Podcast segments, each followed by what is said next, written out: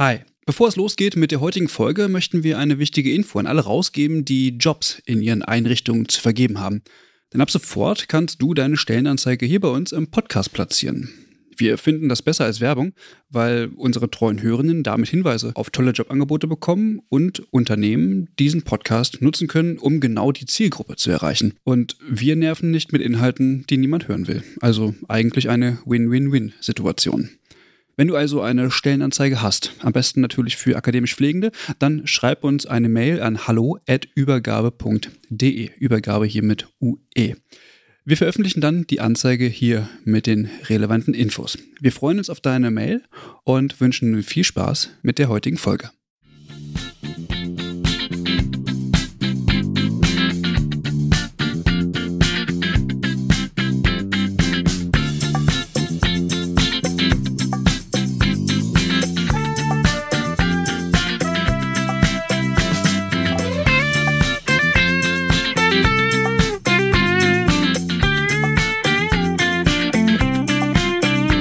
Hallo und herzlich willkommen zu einer neuen Folge von Übergabe der Podcast.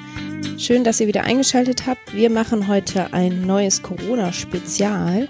Und zwar haben wir dafür Herrn Carsten Hermes eingeladen. Er ist unter anderem Sprecher der Sektion Pflege ähm, der Deutschen Gesellschaft für internistische Intensivmedizin und Notfallmedizin. Und wir wollen heute ähm, ja einmal auf die Intensivstation schauen, wie da die Lage ist, welche Maßnahmen durchgeführt werden und wieso die Situation dort ist. Carsten, magst du einmal dich selber vorstellen?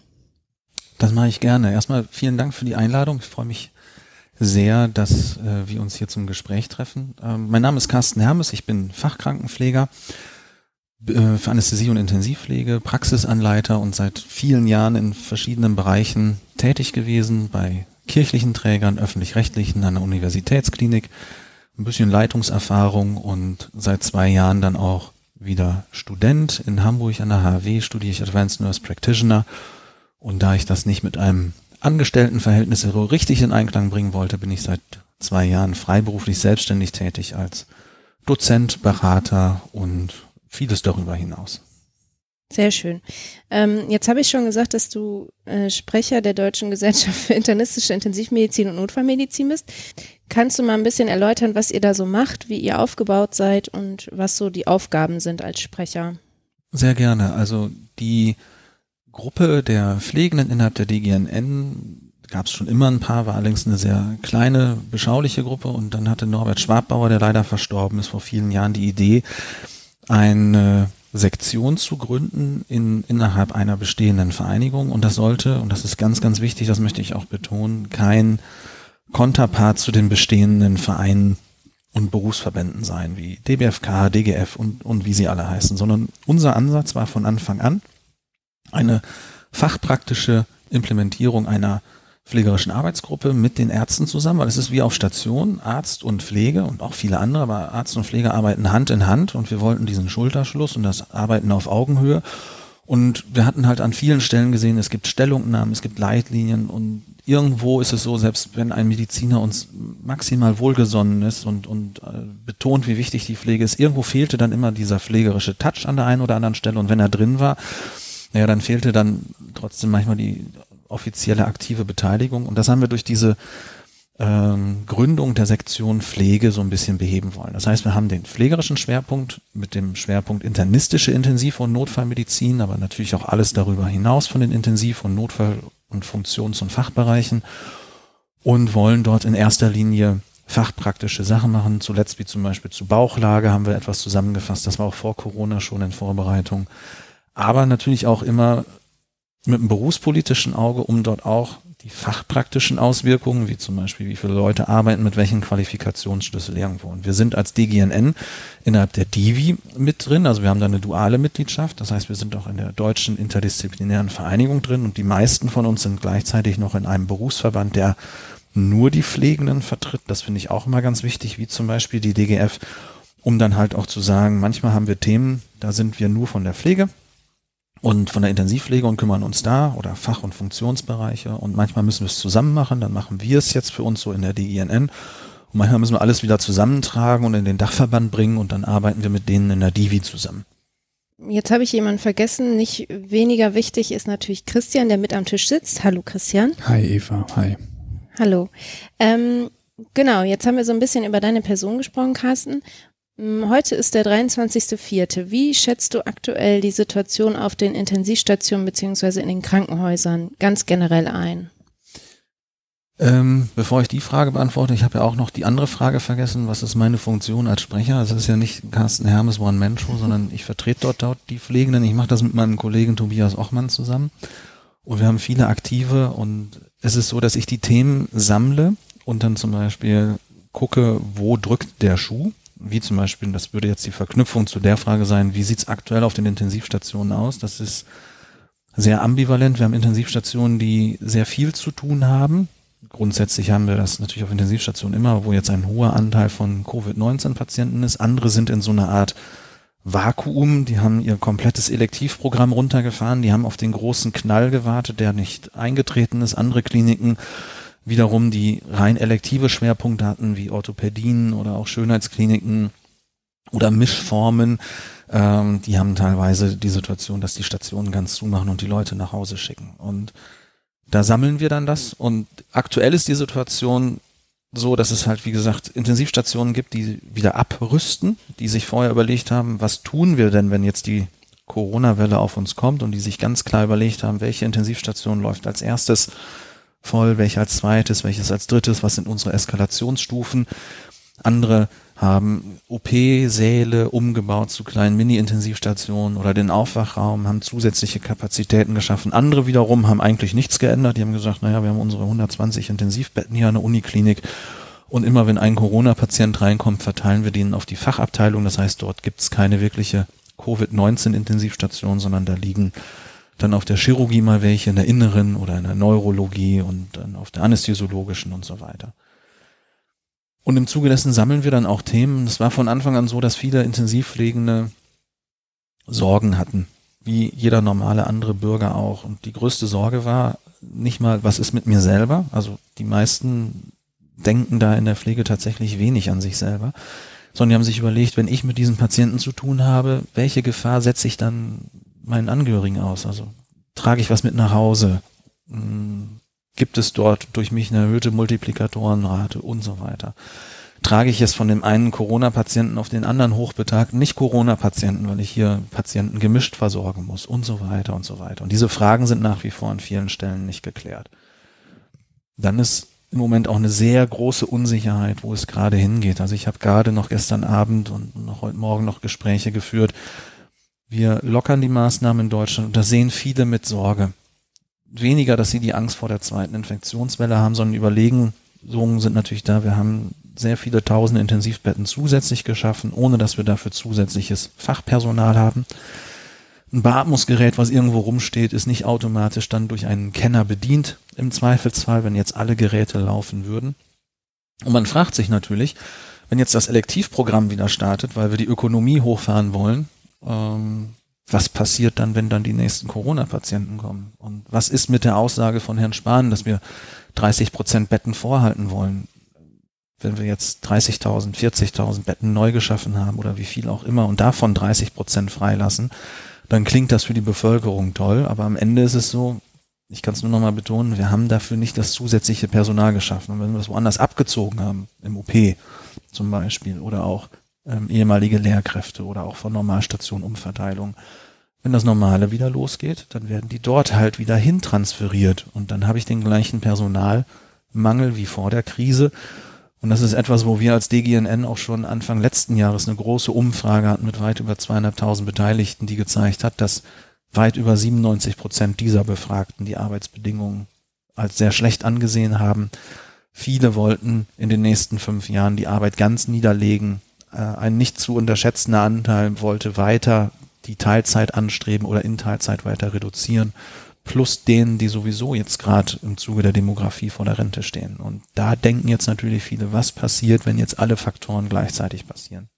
Du hast jetzt schon ganz viel gesagt, vielleicht vorweg einmal. Ähm, kannst du ein bisschen erzählen darüber, wie so ein klassischer Covid-19-Patient ja auf die Intensivstation kommt, welche Bedarfe er hat und was damit eigentlich alles zusammenhängt, damit man einschätzen kann, was für ja, Herausforderungen damit auch einhergehen. Mhm. Also den klassischen Covid-19-Patienten scheint es tatsächlich nicht zu geben. Es gibt verschiedene Verläufe. Es ist aber so, dass diejenigen, die einen schweren Verlauf haben, diesen in dramatischer Eile zeigen. Und es sind viele wirklich erschrocken, die dann sagen, ja, da kommt jemand mit Symptomen morgens in die Notaufnahme und, und nachmittags kriegt er eine NIF, also eine nicht-invasive Beatmung oder ein High-Flow-Sauerstoff und, und abends ist er intubiert beatmet und nachts hängt er an Herz-Lungen-Maschinen und anderen Tag ist er tot.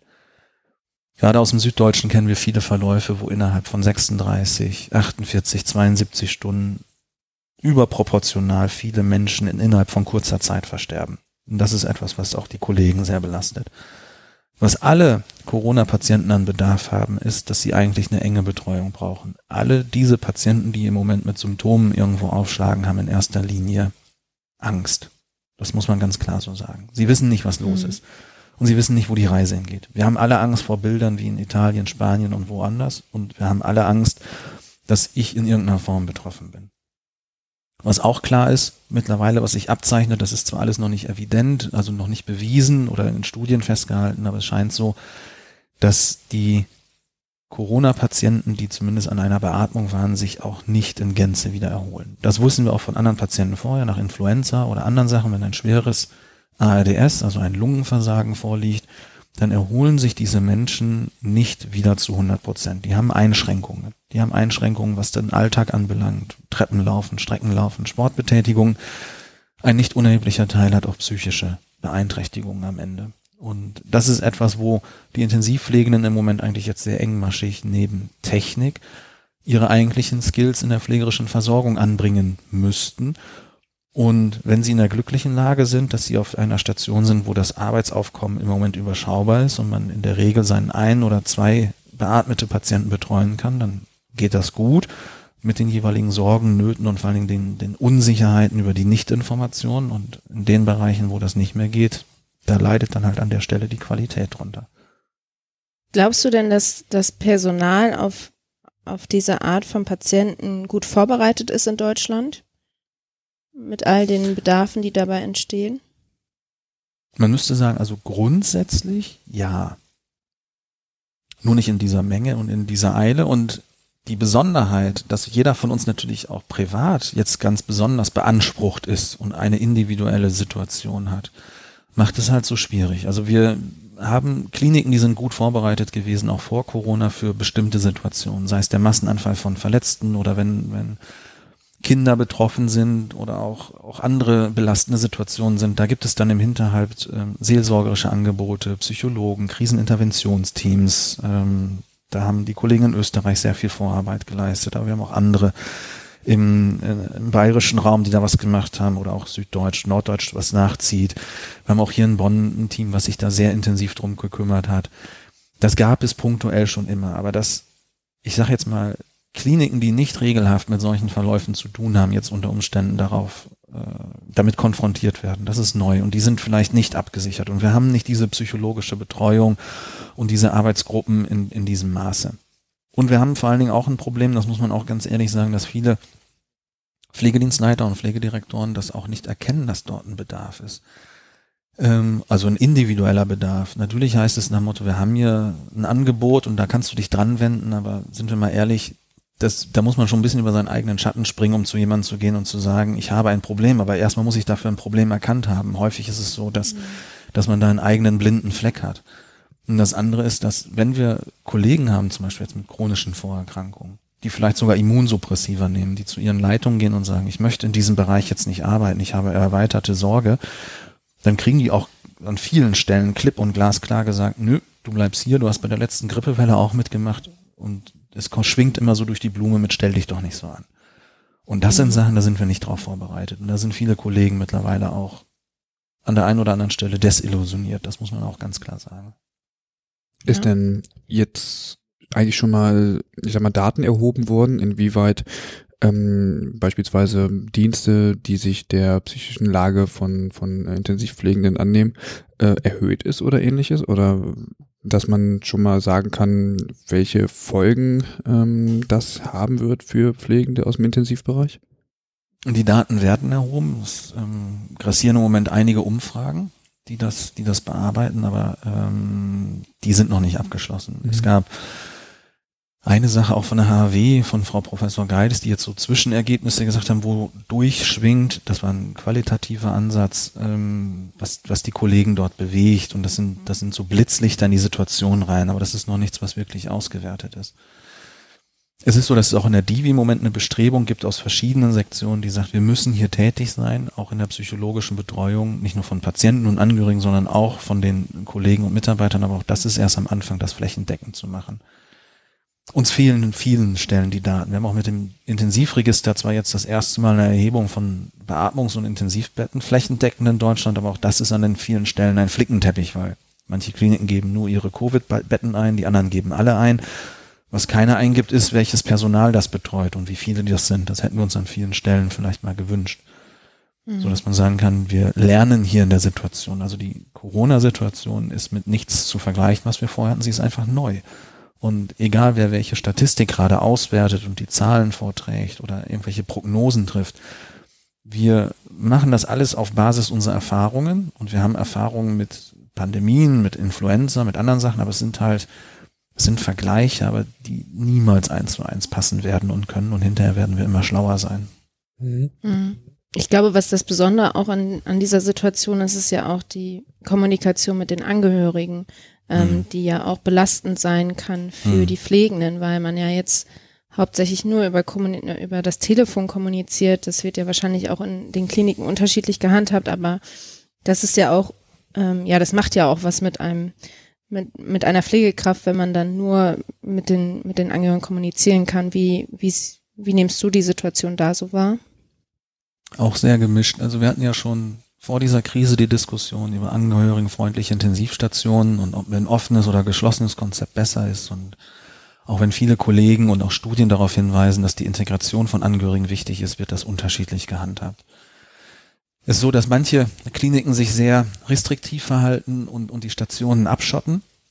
Andere wiederum öffnen es punktuell für palliative Situationen oder auch wenn Leute akut im Sterben liegen, ähm, es gibt auch Kliniken, die, obwohl man ja das eigentlich nicht machen soll, das private Handy zulassen, den Laptop, FaceTime, WhatsApp, andere Social-Media-Geschichten und, und dort zumindest virtuell das, das Angehörigentreffen da ist. Was aber klar ist, es wird Auswirkungen haben. Welche können wir noch nicht sagen. Wir wissen aus der Zeit vorher, dass wenn Angehörige eng eingebunden werden, also enge Angehörige, nicht Besucher, ne, das muss ich nochmal deutlich sagen, mir geht es nicht darum, dass wir den, den, den, den Bahnhofsverkehr auf der Intensivstation haben, sondern die, mit denen ich mein tägliches Leben verbringe, die auch sonst mit meinen Sorgen und Nöten und Ängsten ähm, behaftet sind. Wenn wir die jetzt außen vor lassen, dann macht das auf beiden Seiten was. Auch in Altenheimen muss man sagen, nicht nur auf den Intensivstationen, sie fehlen einfach. Ne? Also wir haben auch dort natürlich den Fachkräftemangel und ähm, es fehlt, wenn der liebe Nachbar vorbeikommt und beim Essen reichen hilft. Es fehlt, wenn mal die Hand zum Anpacken beim Positionieren und Lagern im Bett und so weiter. Und das haben wir auch auf Intensivstationen. Und es gibt alles Mögliche. Was ich mit Sorge betrachte, ist, dass wir an vielen Stellen so ein, so ein Throwback haben von zehn Jahren und wir auf einmal wieder das tun, was wir immer gemacht haben, von dem wir glauben, dass es vermeintlich gut ist. Also zum Beispiel eine tiefe Sedierung, alle müssen relaxiert sein, keine Angehörigen, strikte Regeln und so weiter. Und wir an, also nicht alle Kliniken, aber an vielen Stellen und, und wir so ein bisschen vergessen haben, was wir vor, man muss es ja fast sagen, vor zwei oder drei Monaten noch an manchen Stellen anders propagiert haben. Nur wenn man jetzt zum Beispiel erzählt, was man im Dezember auf einem Kongress an, an Vorträgen gehört hat und was man selber erzählt hat, das ist ein Quartal her und das kommt einem so vor, als ob das eine ganz andere Dekade ist. Ne? Und mhm. das schwingt an allen Stellen halt mit. Das muss man ganz klar sagen. Ja, und Plus die Situation, ja die, wie soll man Angehörige ja, einbinden? Nee, ich habe dich unterbrochen, Entschuldigung. ich ich stelle mir das ja auch für die Pflegenden schwierig vor, wenn man ähm, ja die Angehörigen ja nicht mit ins Boot holen kann oder nur begrenzt mhm. über das Telefon. Also gerade auf den Intensivstationen, die ja sehr ein offenes Konzept vorher gefahren sind, mhm. ist das ja auch nicht ganz einfach, dann den Angehörigen zu sagen, so, es, sie dürfen jetzt nie den, den Patienten nicht besuchen und so weiter. Das macht ja auch was mit den Pflegenden, so.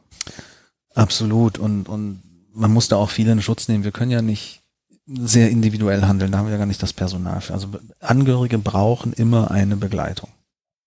und auch auf Intensivstationen. Und insbesondere, wenn jemand ein schweres Lungenversagen hat, auf dem Bauch liegt und wenn jemand 16 Stunden mit einer massiven Beatmung auf dem Bauch liegt, dann sieht er aus, als ob der zwölf Runden gegen irgendeinen Weltmeister im Schwergewicht geboxt hat. Das sind keine schönen Sachen, die man da sieht. Selbst das, was für uns Intensivpflegenden, ich sage jetzt manchmal normal ist, also der normale mit, mit leichter Atemunterstützung, mit normaler, leichter Verkabelung, wie wir so schön sagen, also einer Sättigung, EKG, Blutdruck im Bett ist für Angehörige ein schwerwiegender Anblick, weil es sehr technisch mhm. aussieht wir haben nicht die Chancen, die zu betreuen. Und man kann gar nicht so diese Entscheidung treffen, wer verarbeitet das jetzt intellektuell, mit wem kann ich es machen. Und wenn ich es mit A mache und B kriegt es mit, aber B traue ich es nicht zu, wie sage ich es ihm? Da fehlen viele Sachen. Ähm, da versucht jeder bestmöglich rauszukommen. Ich kann auch nur hoffen, dass jeder die beste Sache daraus macht und nicht einfach jetzt die Situation ausnutzt, so nach dem Motto, ich habe ja noch nie Lust auf Angehörige gehabt und jetzt ist es mal besonders einfach. Es gibt Hilfestellungen, wie zum Beispiel das Intensivtagebuch, das viele machen, ähm, wo Angehörige jetzt zu Hause zum Beispiel ihren Alltag beschreiben und es aufschreiben und hinterher mit den Patienten darüber reden. Es gibt die elektronischen Möglichkeiten. Ich hoffe, dass dies genutzt wird. Und ich kann auch einfach nur hoffen, dass die Leute sich untereinander vielleicht mal mehr austauschen, was möglich ist, weil was auch im Moment fehlt, sind diese fachpraktischen Netzwerke. Also es, es redet dann, ich sage mal, die oberste Heeresebene miteinander und das Management, aber das, was tatsächlich auf den einzelnen Stationen funktioniert, wird selten so nach außen getragen. Es gibt überall diese Insellösung und, und dass sich jetzt mal alle zusammensetzen, ist auch der Arbeitsbelastung und der Zeit geschuldet natürlich, aber es fehlt so ein bisschen, um sich da auszutauschen und zu sagen, was ist denn eigentlich alles möglich und was haben wir dort vielleicht an Nutzen und Benefit und, und ähm, das würde ich mir an manchen Stellen manchmal wirklich wünschen. Auf der anderen Seite müssen wir den Infektionsschutz sehen. Ich kann natürlich jetzt Angehörige nicht zum Corona-Patienten lassen, weil ich dann natürlich auch wieder in dem Dilemma bin, wie verteile ich die Ressourcen? Also wie schütze ich ihn mit der Basishygiene, wenn für mich selber schon nicht genug Schutzausrüstung da ist und ich meine Maske mehrfach verwenden muss pro Schicht. Ja, warum soll ich dann jetzt dem anderen da auch noch eine Maske geben? Ich habe ja selbst nicht genug. Das sind ja auch erstmal ganz normale Gedanken und Gefühle und, und an vielen mhm. Stellen ja auch zurecht. Und da werden noch ganz viele Fragestellungen auf uns zukommen, auch wenn man das mal wieder zurückschaut. Wir haben ja auch mit anderen ähm, Patienten zu tun. Wir dürfen das ja nicht vergessen. Also wir haben immer noch Verkehrsunfälle, die passieren. Wir haben große OPs, die gemacht werden müssen, die äh, sind. Wir haben auch andere Keime, auch 3 Emergen, 4 Emergen und so weiter. Dort haben wir die Hygiene runtergefahren. Ich weiß gar nicht, wie man den Leuten erklären soll, dass sie dort irgendwann wieder mit Kittel, Handschuhe, Mundschutz rein sollen, wo im Moment vielleicht mit roten Klebebanden Sperrbereich 1,50 Meter abgedeckt ist das ist auch etwas, was wir vor, vor 10 oder 15 Jahren auf den Intensivstationen hatten, so als Barriereschutz, äh, weil einfach nicht genug Material da ist. Auch wenn und wenn es da ist, ist es fehlerhaft oder zu dünn und und und. Also da kann ich schon verstehen, dass man da Angehörige ganz schwer integrieren kann. Aber es wird fehlen und es wird Auswirkungen haben. Mhm. Du hast gerade das Problem ähm, angesprochen, wenn jetzt Angehörige auf die Intensivstation gehen, dass natürlich entsprechend nicht auch noch die auch noch mit Schutzkleidung ausgestattet werden können, weil nicht genügend da ist. Mm, aber es hat ja auch eine Komponente im Sinne von, wir wollen die Ansteckung natürlich auch verhindern und wir haben auch eine Fürsorgepflicht für die Bevölkerung. Also es bringt ja nichts, wenn wir jetzt hier gesunde Leute, Angehörige eventuell in diesen Gefahrenbereich bringen. Also schwingt mhm. das so ein bisschen mit. Also äh, hat man da eigentlich, also muss man das gar nicht auf dieser Schutzkleidungsebene austragen, sondern hat es eigentlich auch eine, eine, eine höhere Ebene, wo man eine Sorgfaltspflicht hat? Absolut. Also äh, ich wollte es jetzt auch nicht nur darauf jetzt bagatellisieren. Und da muss man eine Nutzen-Risiko-Abwägung haben. Es war am Anfang auf jeden Fall erstmal der richtige Weg, weil wir nicht wussten, was in welcher Reihenfolge passiert und wie die Infektionswege sind und, und, und ähm, Verteilungswege, wie virulent es überhaupt ist und so weiter. Aber auch dort muss man irgendwann auch über Anpassungen nachdenken. Und nochmal, wenn wir jetzt sagen wir jetzt mal eine reine Covid-19-Station hätten und eine andere, dann könnte man natürlich auch dort Besucherflüsse anders lenken. Nur auch da das braucht eine Betreuung und eine Begleitung und da haben wir an vielen Stellen im Moment nicht die Ressourcen für. Also das ist mannigfaltig und das muss man vor Ort anpassen und ich hoffe, dass diese Anpassungen getroffen werden. Es ist halt interessant, was manchmal möglich ist. Also das eine Krankenhaus mal hier aus der Nähe hatte dann zum Beispiel, es war ja in den Medien nachlesbar, deswegen stand in der Zeitung, darf ich also wahrscheinlich auch einfach erzählen, dann verboten, dass Väter von werdenden Müttern in den Kreissaal darf. 30 Kilometer weiter, eine Uniklinik gleicher Größe, sagte, dann werbewirksam, bei uns sind Väter willkommen. Auf einmal wird der Strom von Schwangeren umgelenkt und was macht das Haus, was vorher gesagt hat, das geht nicht? Es ändert seine Meinung und sagt, natürlich machen wir das auch. Also entweder ist es Mhm. richtig aus Infektionsschutzgründen oder es ist falsch. Aber es, es kann nicht auf einmal falsch sein, nur weil der andere Geld verdient. Genau. Passiert Ja. aber auch an anderen Beispielen. Das wäre jetzt die nächste Frage gewesen.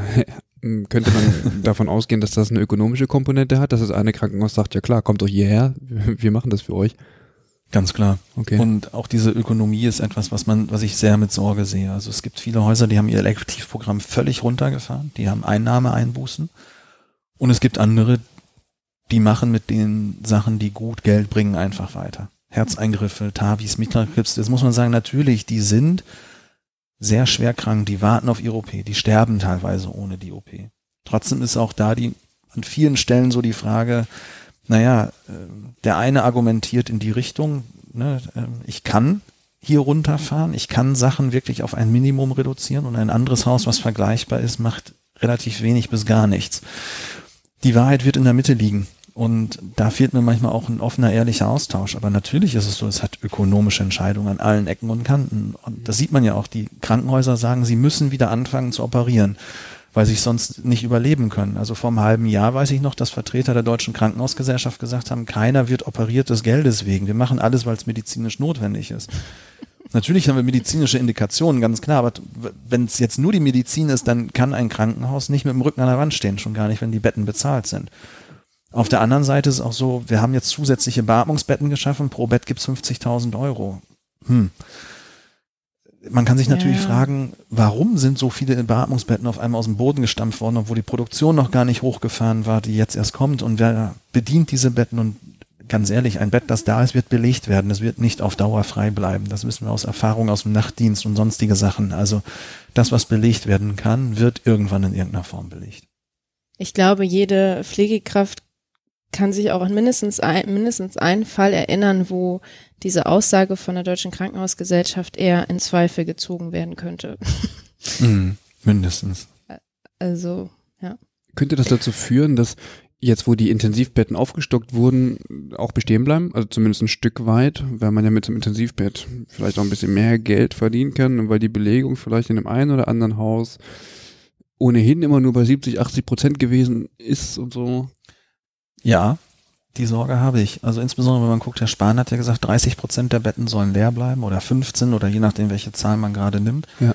Er meint damit aber höchstwahrscheinlich die Betten, die wir jetzt haben. Das inkludiert diejenigen, die wir zusätzlich geschaffen haben. Das heißt, wenn ich Mhm. x Betten zusätzlich geschafft habe, davon bleiben 15 als Vorhaltung, dann schwingt dort mit, dass die anderen jetzt natürlich nachbelegt werden, wenn man so möchte. Und auch hier muss man sagen, ich finde 75, 80 Prozent Belegung nicht schlimm. Also alles über 85 Prozent finde ich an manchen Stellen sogar höchst hygienisch kritisch. Und vor allen Dingen, wenn wir mit einbeziehen, was uns auch vor der Krise schon gefehlt hat. Fachpraktische Ausbildung, Praxisanleitung. Auch mal Sachen nicht nur ausreichend, sondern gut oder sehr gut zu machen. Mundpflege Deluxe, Positionieren des Patienten Deluxe, Anleitung Deluxe, Weiterbildung Deluxe, was auch immer Deluxe. Aber es wird immer so getan, dass man wie so ein bisschen wie am Fließband was zu machen hat. Und es wird nur gezählt, wenn, wenn die Pflegekraft am Bett in Action ist, dann ist das Arbeit. Und wenn sie, ich sage jetzt mal, konzeptionell arbeitet, dann kann das irgendjemand anders machen oder es wird wegrationalisiert. Und dort werden wir Ausblühung haben, ganz klar.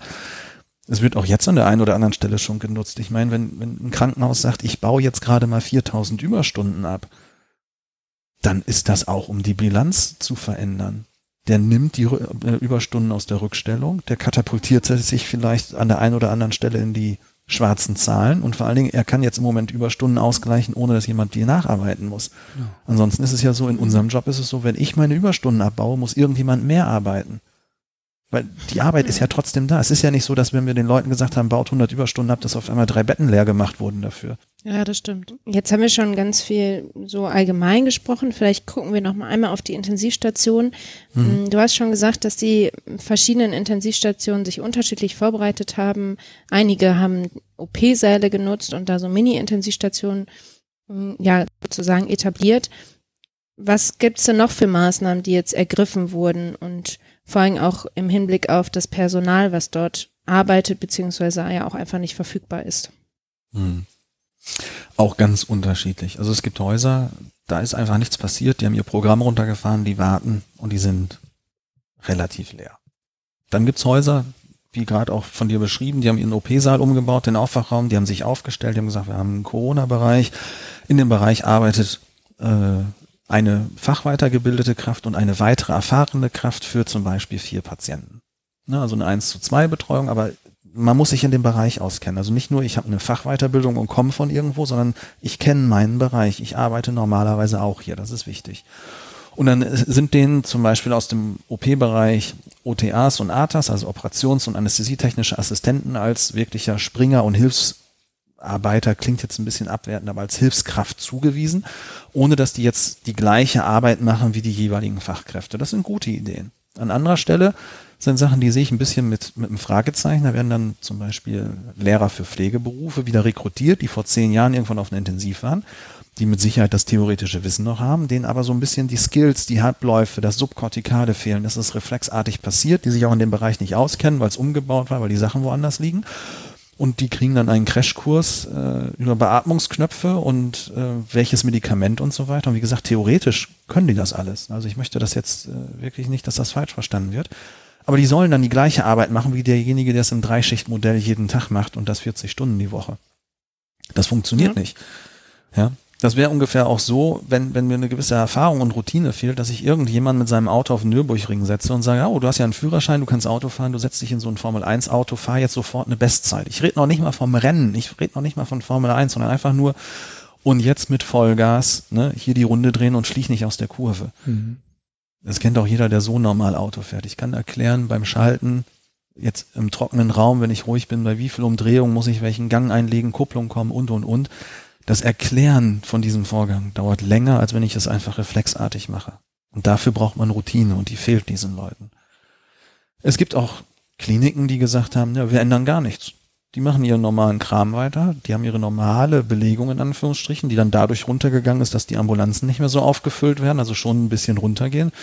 Die machen ein relativ normales OP-Programm bis in die Nacht rein mit den üblichen Ausblühungen, dass es immer dann der Notfall ist. Ja, die haben gehofft, dass man damit so durchkommt und die sagen natürlich jetzt zu Recht, guck mal, ist nichts passiert. Und dazwischen mhm. gibt's alles Mögliche an, an Schattierungen. Wichtig finde ich ja. aber zu sagen, wir brauchen dieses Personal auf den Stationen und es sollte eine Aufgabe der Pflege sein zu sagen, wen setzen wir wo ein und wie. Ich kenne auch Kollegen, die sagen, naja, wenn wir jetzt Rettungssanitäter, Notfallsanitäter, ehemalige Zivildienstleistende nehmen, das führt ja meinen Job ad absurdum. Das sehe ich nicht so. Es führt nur ad absurdum, wenn jemand mit weniger Qualifikation die gleiche Arbeit im schlimmsten Fall noch für weniger Geld macht. Wenn aber uns als Berufsgruppe die Aufsicht zugewiesen wird und gesagt wird, der arbeitet unter Aufsicht und Weisung der Fachpflegekraft, dann mache ich es zu meiner Aufgabe. Und wenn es meine Aufgabe ist und ich es als solcher kenne, dann kann ich sie gestalten, auch über die Krise hinaus. Und das fände ich wichtig. Weil wir müssen ja auch irgendwann in einen Modus kommen, nicht nur zu sagen, was läuft schlecht, sondern wo wollen wir hin und wie verbessern wir das Ganze. Und das wäre auch mal etwas, was man jetzt in der Ruhephase diskutieren kann. Nach der anfänglichen Euphorie hätte ich schon fast gesagt, also diesen Adrenalinkick, oh Gott, hier passiert was Schlimmes und alles wird stehen und liegen gelassen und man merkt, oh, wir sind eigentlich doch in, im Auge des Sturms, wir warten, dass es windig wird, hätte man sich auch überlegen können, dass man außer Crashkursen vielleicht auch vertiefende Fortbildung und Weiterbildung macht, dass man die Fachweiterbildungsteilnehmer wieder zurückholt in die Weiterbildungsmaßnahmen und sagt, solange es nicht knallt, ziehen wir das hier schnell durch, statt am Boden liegen zu lassen. Und wenn morgen die Welt anders ist, dann wissen wir jetzt, wie ihr erreichbar seid, ihr kennt die Abläufe, die Notfallpläne, dann werdet ihr aktiviert. Das hätte ich mir an manchen Stellen gewünscht, weil wir müssen ja auch irgendwann mal mit der Fort-, Weit- und Ausbildung weitermachen. Ne? Mhm. Oh, aber Carsten, also bin ich äh, voll bei dir. Ich würde aber, also ich würde gar nicht wissen wollen, was die Praxis sagt, wenn dann plötzlich Leute von der Intensiv ihre Weiterbildung jetzt erstmal vorrangig fertig machen. Natürlich für einen guten Zweck, so, und das vorzulagern, damit sie am Ende gut einsetzbar sind. Mhm. Aber ich glaube, das hätte ein Riesengeschrei gegeben, wenn das der Fall gewesen wäre. Super sinnvoll, aber mhm. ich glaube, manchen fehlt der Weitblick, um den Vorteil zu erkennen. Mhm. Möglich, dass es der Weitblick ist. Also ähm, ich möchte mich nicht so verstanden haben, dass es nur für die Intensiv gilt. Ne? Also auch äh, die Normalstation ist ja, ja, nicht weniger wert. Die müssen ja teilweise mehr leisten als wir. Und ja. jeder von Intensiv wenn er nicht eine Erfahrung auf Normalstation hat, geht, auf, äh, geht dort unter. Also wir sind da ja manchmal noch äh, im gelobten Land, das muss man jetzt auch mal ehrlich sagen. Und mal ganz abgesehen in der Altenpflege, wo ich weder an den Schrank gehe, wo sofort was verfügbar ist, oder ein Arzt auf dem Flur rumläuft, geschweige denn im Haus. Also, ne, das ist ein anderes. Nee, ich meinte das auch so, natürlich auch dort die Praxisanleitung nicht runterfahren. Ja. Und natürlich anpassen. Ich kann nicht unter 100 Prozent einfach so weitermachen, aber ich hatte in dem Moment, wo ich merke, es passiert jetzt nicht so schlimm, wie wir es erwartet haben, das mit allen Beteiligten anpassen können. Und ich hätte ja auch überlegen können, natürlich gibt es auch Kollegen auf den vermeintlichen Normalstationen, ich weiß gar nicht, wo der Begriff herkommt, Peripherie ist ja noch schlimmer, weil dann wäre ja die intensiv zentralisiert und zentralisiert ist ein Zustand, den wir da gar nicht haben wollen. Ähm, dann hätte man ja sagen können, wer hat eine Affinität für bestimmte Geräte und ich nehme mir etwas mehr Zeit, weil ich mache es koordiniert, ich überlege mir auch mit den Fachgesellschaften, was ist ein Gesamtkonzept. Das sind ja Sachen, da wollten wir vor der Krise ja auch schon hin. Im Moment ist es so, jede Station macht irgendetwas, mal eben schnell. Nur aus meiner Erfahrung ist es so, dass die meisten Probleme damit Anfang gefangen haben, dass irgendjemand mal eben schnell was wollte mal kurz mhm, an, ja. innehalten, durchatmen und sich nochmal überlegen. Und ich glaube, dass auch die Kollegen diesen Weitblick haben, wenn ich es ihnen erkläre. Blöd ist es einfach, irgendwas zu machen und zu sagen, die sind besser als die, weil das ist Quatsch, das ist Blödsinn. Ja. Da, mhm. Das muss ich ganz klar sagen. Ja. ja ich würde es auch nochmal unterstreichen, was du gesagt hast mit den äh, Zivildienstleistenden beispielsweise, dass man die mit rekrutiert und dass das ja eigentlich die, die Pflege heute ad absurdum führen würde, sehe ich tatsächlich genauso wie du. Allerdings auch deswegen, weil es aktuell ja darum geht, Personen zu haben, also Anzahl der Köpfe. Wenn wir die Anzahl der Köpfe theoretisch hätten, um eine vernünftige Versorgung sicherzustellen in normalen Zeiten, also abseits von Corona, mhm. dann hätten wir eine ganz andere Ausgangslage. Aber jetzt haben wir unter desolaten Zuständen eine erhöhte Last sozusagen und dann ist es durchaus sinnvoll und nachvollziehbar, wenn man sagt, okay, wir müssen die Köpfe erhöhen. Allerdings, wie du auch sagst, sinnvoll verteilen. Also es bringt eben nichts, die Pflegepädagogen, Pflegepädagoginnen, die vor 15 Jahren äh, das letzte Mal auf einer Intensivstation gewesen sind, ähm, zumindest jetzt äh, pflegerisch tätig, ähm, die da jetzt wieder einzusetzen. So, das ist natürlich auch richtig. Muss äh, ja entsprechend ja, gut gemanagt sein. Und Erfahrung mitbringen und immer mit jemandem zusammenarbeiten, der die Erfahrung hat. Und nochmal, selbst wenn ich es in der mhm. Theorie kann, wenn ich, wenn ich zwei Jahre lang etwas nicht gemacht habe, dann fehlt es mir. Ja, also das ja. ist, ich kenne das ja auch aus meiner eigenen Praxis noch, ne? Selbst der, was weiß ich, da gab es ein Gerät, das konntest du wie aus dem FF, weil es gerade irgendwie en vogue war, wie zum Beispiel so eine so eine IABP, also so eine Ballonpumpe beim Herzversagen, gab eine Zeit lang hat jeder gekriegt, der einen Infarkt hatte, dann hat man festgestellt, bringt gar nichts. Dann waren es die Ausnahmen und dann war es ein Riesenproblem, wenn man es machen musste. Da steht man wie ein Ochs vorm Berg. Dann überlegt man sich, wie baue ich das zusammen? Und genauso ist es mit einem Beatmungsgerät und anderen Sachen, aber auch den pflegerischen mhm. Tätigkeiten. Wichtig ist auch, zu sagen, leider werden da aber die Köpfe nur irgendwann gezählt und irgendwann macht jeder die gleiche Arbeit. Wir kennen das aus den Vor-Corona-Zeiten. Ich habe immer schon gerne, unheimlich gerne mit studentischen Aushilfen gearbeitet. Und man kann mit denen wirklich viel machen, wenn sie zusätzlich da sind. Gefahr ist, du kommst zum Nachtdienst, zwei Leute haben sich kurz vorher krank gemeldet mhm. und dann sagt der Pflegedienstleiter, na, du hast ja die lang erfahrenen Studenten, dann machst du diese Nacht mit denen. Und dann wird in dieser Nacht es gut gehen, es wird nichts passieren, es ist morgen keiner mehr gestorben als am Tag vorher was auch daran liegt, dass wir Mortalität und Letalität auch in diesen Zeiten statistisch immer miteinander verwechseln. Und dann sagt er, guck mal, ist doch gut gegangen. Du kannst ja häufiger auf einen verzichten. Machst doch immer mit dem Studenten. Und so schleicht sich das dann ein. Und das ist natürlich dann suboptimal. Und auch mhm. die Idee mit den Anästhesiekräften. Natürlich, wenn ich jetzt einen Pflegedirektor habe, der vor zehn Jahren seine Fachweiterbildung gemacht hat, da ist jeder, der die Fachweiterbildung gemacht hat, über die Intensivstationen geschleust worden, über mehrere Stunden und hat seine Erfahrungen gesammelt. Und auch ich habe in der Fachweiterbildung mehr als nur 150 Stunden in der Anästhesie verbracht, abgesehen davon, dass ich vorher schon da länger gearbeitet habe. Dann kann man das schon mal hin und her switchen. Aber wir haben jetzt die Situation, es gibt Kollegen, die nach dem Examen direkt in die Anästhesie gehen oder es gibt welche, die direkt eine anästhesietechnische Ausbildung machen.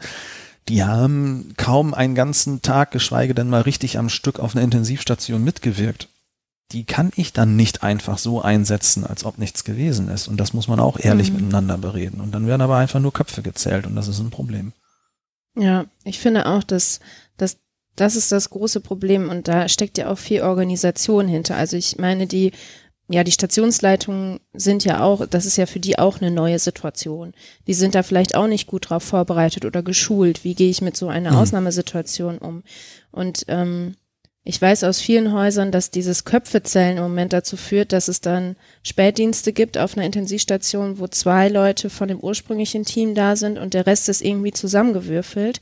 Ja. Ähm, und dann zählen halt nur Köpfe oder es da steckt so viel Organisation hinter. Also wenn dann ein OP-Saal umfunktioniert wird in so eine Mini-Intensivstation, dann wird da ganz viel Vorbereitung reingesteckt, da werden Betten reingestellt, dann sind aber die ähm, Beatmungsgeräte anders als auf der Intensivstation, wo ich eigentlich herkomme.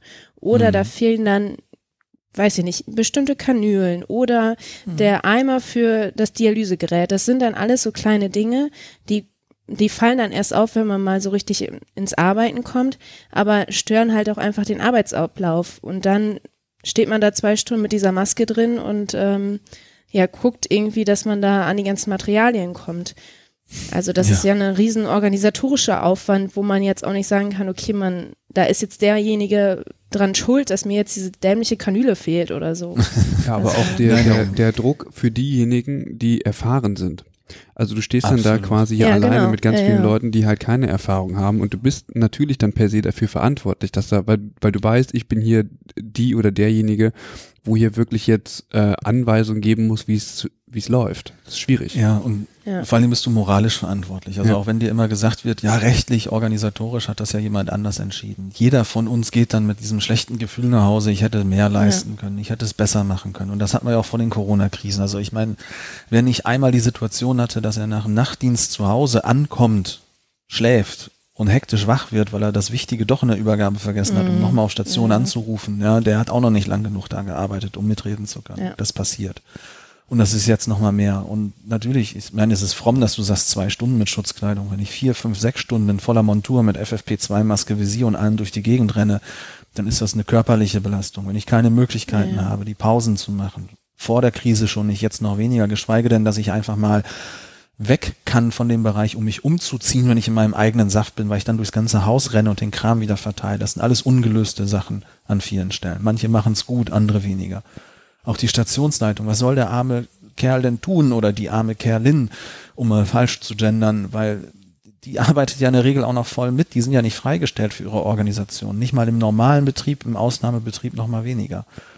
Und Natürlich ist es, wenn die Sachen nicht da sind, blöd, aber auch wenn sie woanders liegen. Was hilft es mir, wenn ich in einem OP-Saal bin mit einem Marquet-Wagen und der ist anders aufgebaut als die Schubladen auf meiner ja. Intensivstation? Wenn es stressig ist und einer sagt, ich brauche jetzt und wir müssen reanimieren, dann muss das subkortikal laufen wie ein eingespieltes Team, wie Reifenwechsel in der Formel 1, um bei dem Beispiel zu bleiben. Und das geht dann mhm. nicht und das belastet dann auch.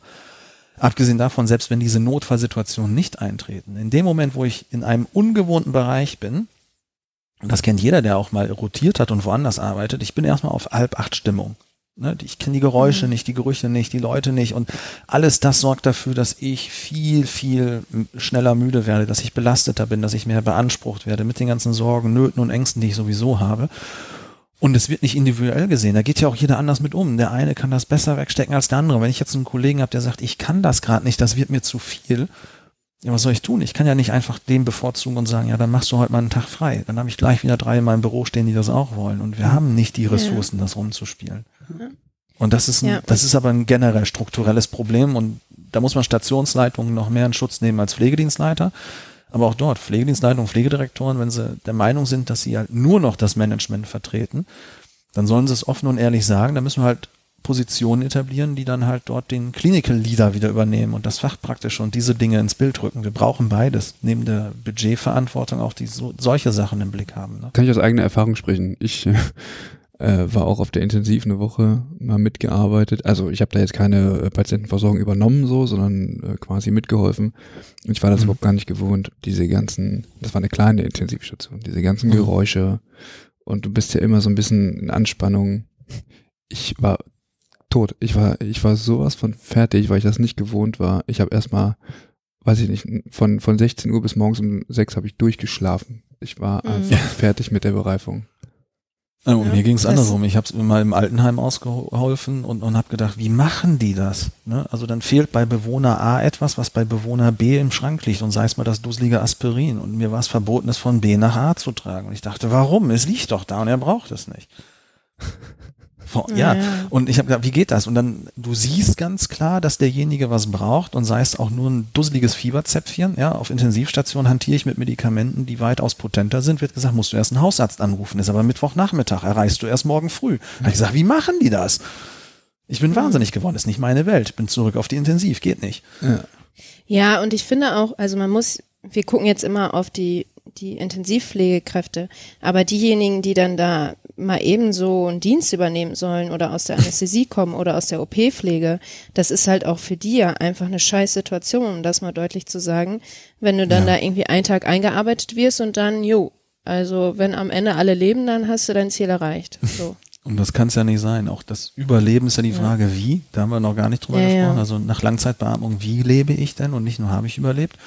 Aber auch das ist ja vor der Krise schon gewesen. Auch da auch wenn ich jetzt zu sehr dieses, dieses Pflegedienstleitung-Bashing mache, aber es ist ja schon immer so gewesen in den letzten Monaten und Jahren, dass wenn irgendwie in der Augenklinik einer fehlt, habe ich von der Inneren jemanden darüber gebracht. So nach Motto, Pflege waschen kann jeder. Aber wir haben uns ja irgendwann mal bewusst für einen Bereich entschlossen.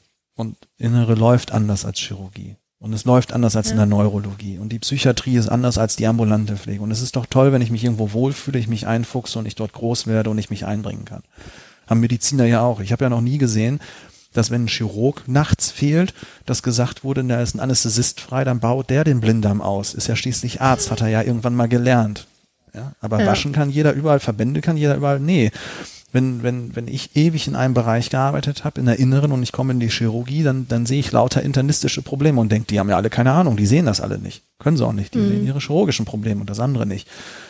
Und das ist jetzt auch ein Problem. Ich nehme jemanden und operiere ihn aus seinem normalen Umfeld raus, setze ihn irgendwo hin und sage, mach. Aber was? Ja.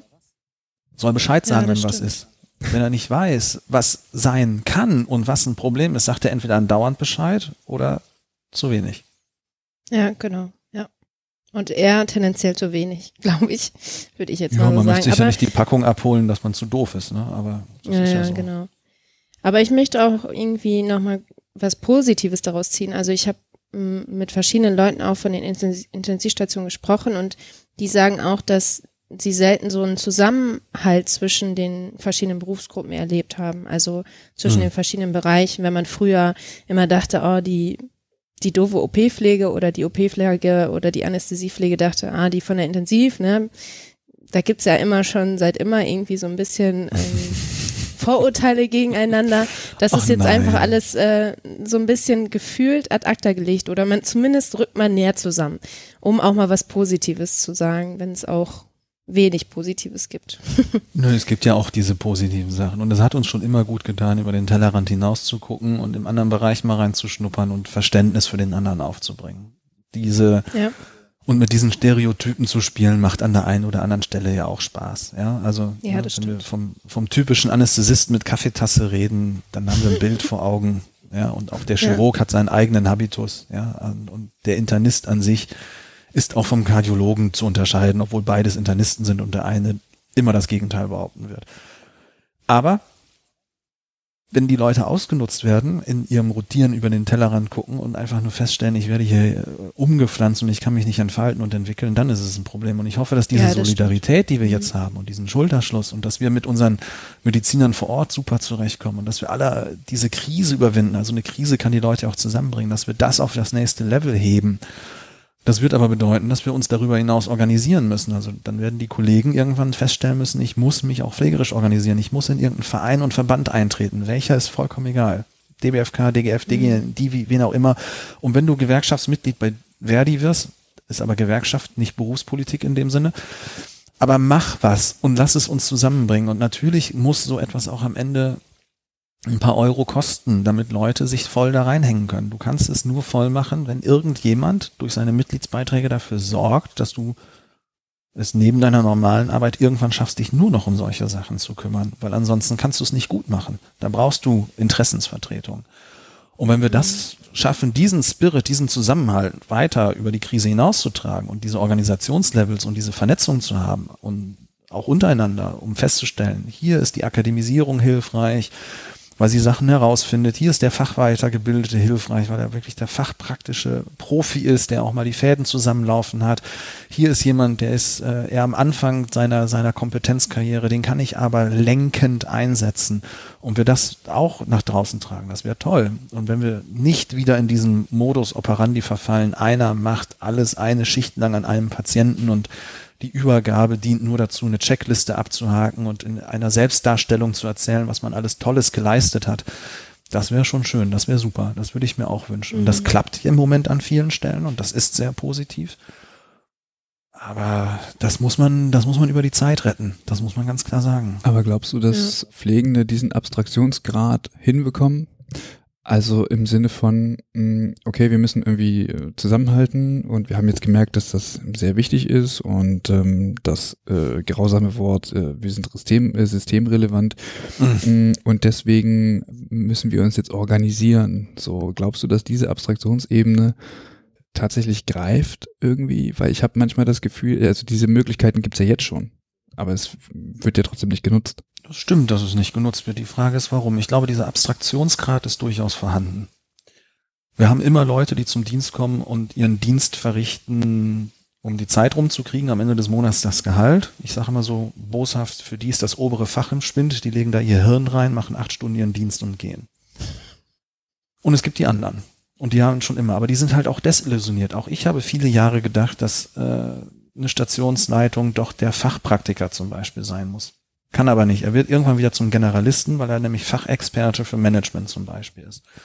Und natürlich sein Lieblingsthema wird er immer drauf haben.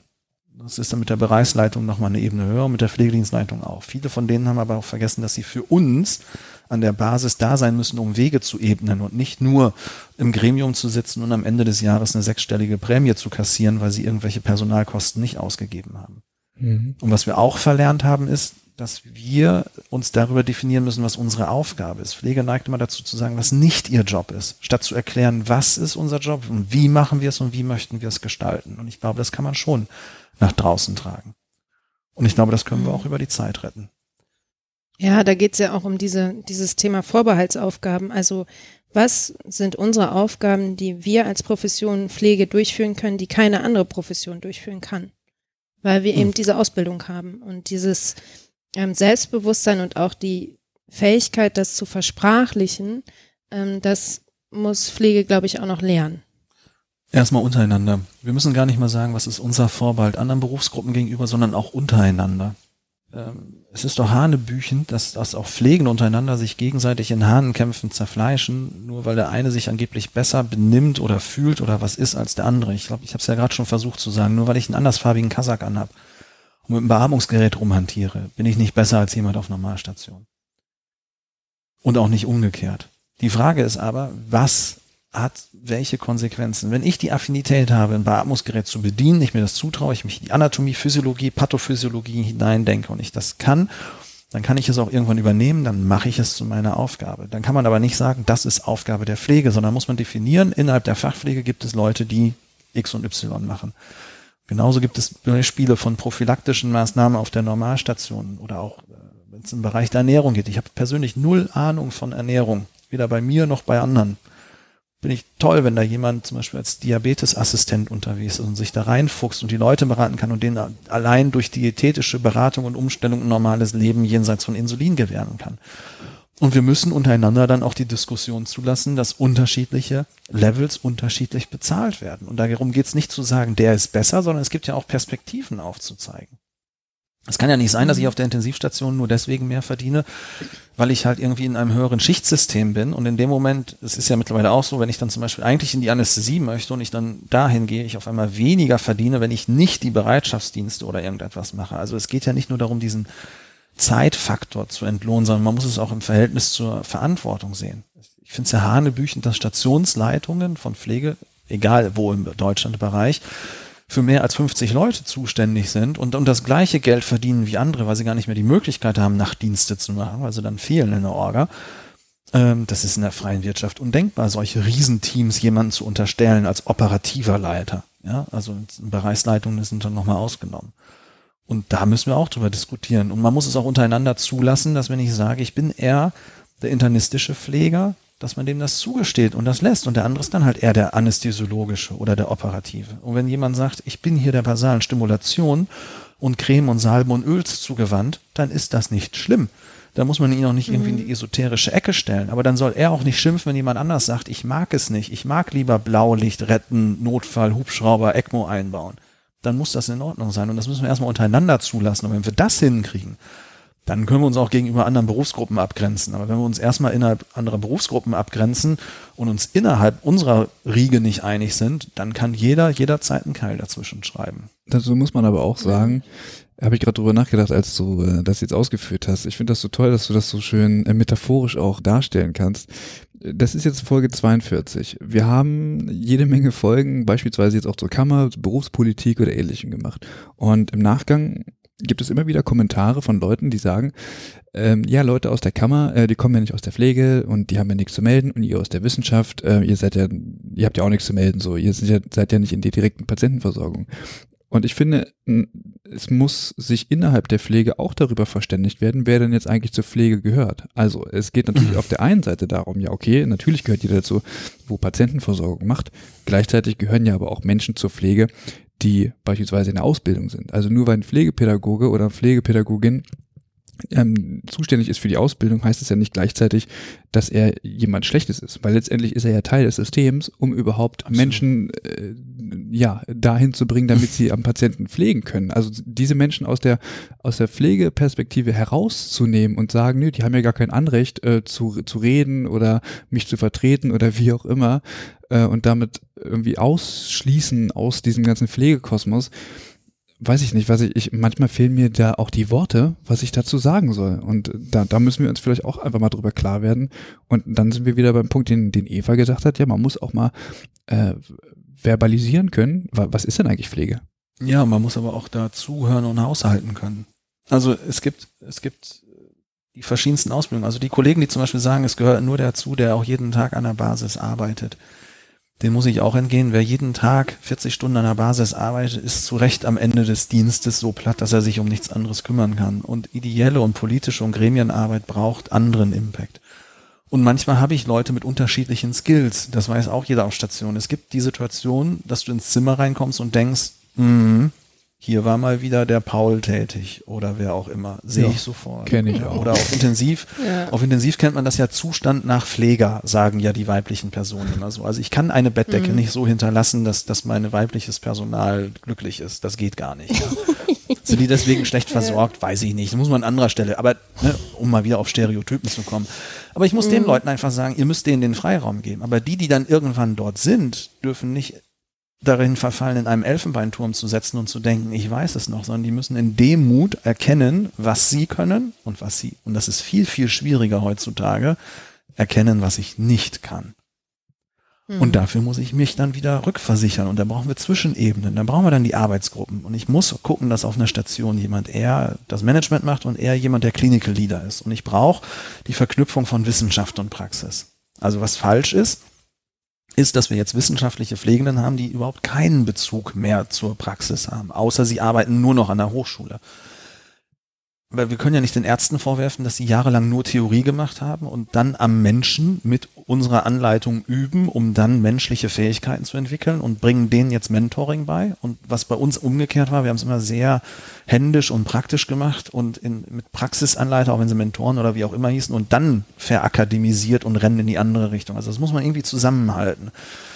Und wenn die Leute sagen, dass das alles Käse ist und ich das überhaupt nicht will und das irgendwie alles mich, die sollen gar nicht für mich zuständig sein, ist ja kein Problem. Man soll also aber einen Vorschlag machen, wie es besser geht. Immer nur zu sagen, wie es nicht geht, bringt einen nicht weiter. Und mhm. auch die müssen sich dann zusammenschließen und organisieren und das über ein loses Netzwerk und über einen Facebook-Account hinaus. Das bedarf der wirklichen Auseinandersetzung und, und wenn dann auch jemand von den Gegnern gute Argumente hat, da müssen wir die mit reinholen. Da sind wir wieder am Anfang von unserem Gespräch. Ich kann nichts machen, wenn ich die Zweifler außen vor lasse. Wenn ich außen vor lassen muss, sind Psychopathen, Bombenleger und Leute, die nur immer alles kaputt machen wollen. Muss ich mit integrieren und ich muss mir überlegen, wie. Was auch nicht sein kann in diesem Land ist, dass im GBA keine Pflegekraft vertreten ist. Der gemeinsame Bundesausschuss, der zum Beispiel sagt, ich brauche bei Pädiatrie den Stellenschlüssel, bei Bauchaneurysma den und wie auch immer. Da kann man diskutieren, ist das gut, schlecht und wie auch immer, aber diese Entscheidungen werden getroffen, ohne dass dort eine Pflegekraft mit einem Stimmrecht sitzt. Da sitzt eine Person, die von der Grundausbildung Kinderkrankenschwester ist, die an der einen oder anderen Stelle mal ein beratendes Recht hat und ansonsten sitzen dort ältere Silberrücken, ja, die aus, nicht aus unserem Beruf kommen. Das wäre genauso, als ob Pflege auf einmal ärztliche Geschicke leiten würde. Ich kann 20 Jahre auf einer Intensivstation arbeiten und ich kann ganz viel medizinisches Wissen haben und ich kann mich da hinstellen und sagen, ich bin jetzt vielleicht sogar in meiner Vorstellung nahe dran, medizinische Dinge zu überblicken, aber ich bin kein Arzt und ich kann diese Geschicke nicht lenken und man wird am Ende immer merken, dass der Pfleger da durchkommt. Und so wird es auch umgekehrt sein, wenn ein BWLer es macht, ein Manager oder wer auch immer. Und das muss man den Leuten sagen. Wenn sie wirklich was verändern wollen in diesem Land, müssen sie denen die Struktur geben und wir sind ja eine Demokratie, das sind ja dann gewählte Ämter. Wenn die ihren Job nicht machen, dann kann ich auch jemanden anders dahin wählen. Wir sind ja nicht mehr im, im, im ich sag jetzt mal, äh, preußischen Reich, wo, wo äh, ne, der oberste Fürst oben was sagt und alle müssen folgen. Ja? Das, das lässt ja. sich ja regeln. Dafür brauche ich aber Strukturen. Ja, aber glaubst du, dass da so eine Kultur in der Pflege herrscht, die es einen befähigt, äh, darüber auch nachzudenken oder zu reflektieren, was kann ich und was nicht. Also das fängt ja schon in der Ausbildung an und ich glaube nicht, dass die, da die Ausbildung gut darauf vorbereitet, diese Selbstreflexion mhm. und ähm, ja auch in der Praxis, praktischen Erfahrung merkt man ja auch schnell, alle müssen, wollen immer alles können und ähm, so Fehler und Schwächen zugeben, das ist jetzt auch nicht die beste Eigenschaft von Pflegen, Pflegekräften, würde ich mal behaupten. Och, das ist auch für andere schwierig. Also Fehler zugeben ist ganz schwierig, öffentlich sowieso. Aber ich glaube, wir müssen noch einen mhm. Schritt anders anfangen. Wir müssten uns auch darüber überlegen, dass man in der Ausbildung mal ehrlich darüber sagt, wer ist für den Job geeignet oder wer ist grundsätzlich geeignet und muss sich an welcher Stelle weiterentwickeln. Es ist natürlich frustrierend für die Kollegen zu sehen, wenn sie nach, nach drei Jahren Examen und fünf Jahren Erfahrung in ihrem Bereich feststellen, dass es weder eine Perspektive noch eine Veränderung gibt oder Häuser sich auch nicht entwickeln lassen. Und wenn sich jemand entwickelt, dass er es immer nur on top zur normalen Arbeit machen muss, das desillusioniert dann. Und wir müssen uns überlegen, wer kommt in die Pflege. Wir müssen es für viele Bereiche attraktiver machen. Das ist ja nicht von ungefähr, dass es nach wie vor ein eher weiblich dominierter Beruf ist und dass dort die Teilzeit überwiegt. Und das sind nicht alles Gattinnen von reichen Zahnärzten, die da ihrem Hobby nachgehen, sondern die sind Teilzeit in der Pflege, weil sie es, ich sag mal, persönlich können, weil sie auch die Fähigkeiten dafür mitbringen. Aber das Teilzeit kommt daher nicht, weil sie 50 Prozent Freizeit haben, sondern weil sie 50 Prozent was anderes zu organisieren haben, wie zum Beispiel Familie, Privatleben und so weiter. Also ich kann mir nicht, äh, und da muss man auch mal ansetzen, aber das sind, da sind wir jetzt in Systemdiskussionen eins nach dem anderen und man braucht für jeden Bereich seinen eigenen Experten nachher. Ne? Ja, Vielschichtiges Thema, sehr viele Themen, die wir jetzt hier behandelt haben. ja, Über Corona ähm, hinaus. Genau. Genau, vielleicht, vielleicht kommen wir noch mal kurz zum Thema Corona zurück. Ähm, wir haben jetzt viel über die Intensivstation gesprochen. Ähm, wenn wir jetzt mal davon ausgehen, dass ein Covid-19-Patient ähm, oder eine Patientin irgendwann extubiert wird und auf die Normalstation verlegt wird. Hm, wie, wie, wie sieht das aus? Glaubst du, die Normalstationen sind auch darauf vorbereitet? Also ich möchte gerne mal irgendwie ja, von dieser Intensivstation wegkommen. Ähm, genau. Ja und nein, also Normalstationen im Moment teilweise ja, wo, wo es Elektivprogramme ruht, die sich da reinfuchsen können, die die Ressourcen haben. Wenn ich jetzt zum Normalbetrieb die auch noch on top drauf hätte, wird's schwierig. Wenn es war schon vor Corona auch so, dass wenn ich Leute im Lungenversagen verlegt habe, das ist immer ein Problem gewesen. Wir hatten immer mit Wiederaufnahmen auf die Intensivstation zu tun. Das hat nichts damit zu tun, ob die ihren Job gut oder schlecht machen, sondern es hat einfach damit zu tun, jemand, der jetzt im Frühdienst bei mir noch in einer engmaschigen Kontrolle ist, wenn ich zwei Patienten betreue, wenn der mittags verlegt mhm. wird, ist auf einmal in einer Situation, dass er einer von 30 auf dem Normalstationsflur ist. Ohne Monitor. Und da gehen Dinge unter. Insbesondere gehen die Dinge unter, die ich ohne Monitor erfassen müsste in meiner Wahrnehmung. Das ist ja das, die Besonderheit auf der Intensivstation, dass ich sehr eng dran bin und nicht der Monitor mir sagt, was zu tun ist, sondern dass ich die Sachen intuitiv mit erfasse in der Beobachtung. Da fehlt natürlich der Kontakt zu den Patienten, weniger die Fähigkeiten. Und das ist kritisch. Mhm. Kritisch ist auch, dass wir in vielen Bereichen Wiening und Reha-Zentren runtergefahren haben, teilweise zugemacht haben. Und wir müssten jetzt sehen, wenn jemand von der Langzeitbeatmung wegkommt, wo wir ihn als nächstes hin verlegen. Und wir müssen diese Situationen hochfahren und, und auch da wieder in einen anderen äh, Modus kommen.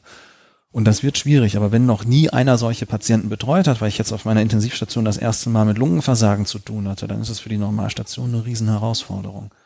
Und wir wissen es von der Influenza-Welle und von anderen Erkrankungen, die beste Chance haben die Leute, die in Zentren gehen, die den ganzen Tag mit Lungenversagen, Herz-Lungen-Maschinen und allen Besonderheiten arbeiten. Das muss nicht zwingend immer eine Uniklinik sein. Es gibt auch andere Zentren, die das spezialisiert machen. Aber wenn ich es immer mache, mache ich es auch verhältnismäßig öfter richtig bis sehr gut. Wenn ich es selten mache, wird es langsam zu einer Art Glücksspiel. Das ist ja auch für die Pflegenden auf den Normalstationen irgendwie ja, den gegenüber auch nicht gerecht, finde ich, wenn da, nee. Mm, ja, wenn das, wenn das irgendwie immer so läuft und ähm, ja, ihr könnt das ja machen. Also ich als Intensivpflegekraft äh, würde in einem Sonntagsnachmittags total untergehen auf der Normalstation. Und wenn man dann da diese Covid-19-Patienten hat mit der ganzen Schutzausrüstung, ja, das funktioniert dann immer. Also in der Pflege funktioniert das halt immer und dann funktioniert es auch am nächsten Tag und danach. Ähm, aber das ist denen ja auch gegenüber einfach nicht gerecht. So. Ist es auch nicht. Und, und das Problem ist, dass häufig dann nach technischen Lösungen gesucht wird. Dann wird Telemetrie etabliert, dann wird gesagt, du hast eine Sättigung, du hast dies und dann fehlt aber, dass man beides zusammenbringt. Und dann bin ich wieder Geräte und Monitor abhängig. Und die wahre Einschätzung des Patienten, egal ob Arzt oder Pflege, hat ja unabhängig von diesen Werten zu tun. Die sollen mich bestätigen, die sollen mich lenken, die sollen mich flankieren, aber sie nehmen mir doch bitteschön nicht mein, mein Wissen ab und mein Denken. Ja, weil dann kann ich auch Roboter programmieren, wenn das so mhm. einfach wäre. Geht ja. aber nicht. Ich glaube, wir haben jetzt schon ganz schön viel gesagt, irgendwie. genau, mich würde aber auch interessieren, wie ist es denn jetzt mit den beatmeten Patienten, Patientinnen? Du hast da vorhin schon mal einen Wink mit dem Zaunfall ähm, gegeben. Und ähm, aktuell nehme ich die Debatte in den Medien so ein bisschen so wahr, dass natürlich viel auf den Intensivbereich liegt, der Fokus, oder auch in Langzeitpflegeeinrichtungen. Aber was passiert eigentlich mit ähm, wirklich schwer erkrankten Patienten, die mh, hm, beatmet gewesen sind? Die gehen ja nicht einfach morgen nach Hause. Sind, sind andere Einrichtungen darauf jetzt vorbereitet? Teilweise, also zumindest in der Theorie ja, weil das ist dann erstmal was wir im Moment sehen, fast kein Unterschied zu den Langzeitbeatmungen und Lungenversagen, wie wir sie vorher hatten.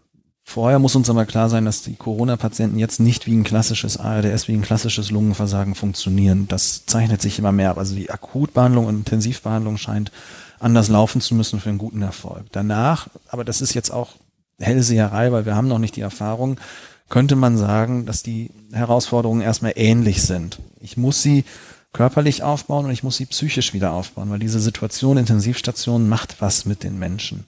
Sie werden nicht wie im Film wach, öffnen die Augen, gehen nach Hause und feiern dann ihren zweiten Geburtstag. Viele haben psychische Beeinträchtigungen, aber fast alle haben körperliche Beeinträchtigungen. 48 Stunden beatmen führt dazu, dass ich mehrere Wochen brauche, um mich davon wieder zu erholen. Und wenn ich eine Woche beatmet bin, dann dauert es Monate. Und bei den meisten, die einen ganz schweren Verlauf haben, werden die vorher nicht, die werden nicht wieder so sein wie vorher. Das muss allen klar sein. Und da fehlt uns im Moment noch ganz viel an Erfahrung, aber man muss auch ganz einfach sagen, wenn die wirklich in dieser Menge auf uns zukommen, müssen wir uns auch dort wahrscheinlich noch umgewöhnen. So dass man auch sagen kann, was kann man in Zukunft auch noch mit tun. Also wir müssen uns wirklich darüber unterhalten, dass wir eine Vorhaltung von bestimmten Ressourcen brauchen. Betten, Beatmungsgeräte, Technik, aber auch Personal. Also eine Situation, wie wir es vor ich sage jetzt mal 20 Jahren das letzte Mal hatten, wo es ja Hilfskrankenhäuser in Deutschland gab. Also überall gab es Krankenhäuser im Standby aus anderen Gründen, auch wegen Kalten Krieg und so weiter. Das müssen dann die Interessierten dort nochmal separat nachlesen und die kann man nicht einfach kopieren, weil die sind als Bunker gebaut geworden und niemand will im Bunkern. Aber eigentlich müsste man sich überlegen, was möchte ich wirklich vorhalten und wie arbeiten die Leute zusammen und wie bereite ich mich auf die nächste Pandemie und so weiter vor. Also lasst uns aus dieser Situation lernen und was machen und ähm, da müsste man nochmal gezielter hinschauen. Hm, ja, es gibt ja diesen Risikobericht und Karl Lauterbach hat ja auch in der Folge schon gesagt, also diese Szenarien sind alle bekannt gewesen 2013, aber es Absolut. hat einfach niemand was getan und ich hoffe, dass jetzt diese Situation dazu führt, dass ja man ein bisschen daraus lernt.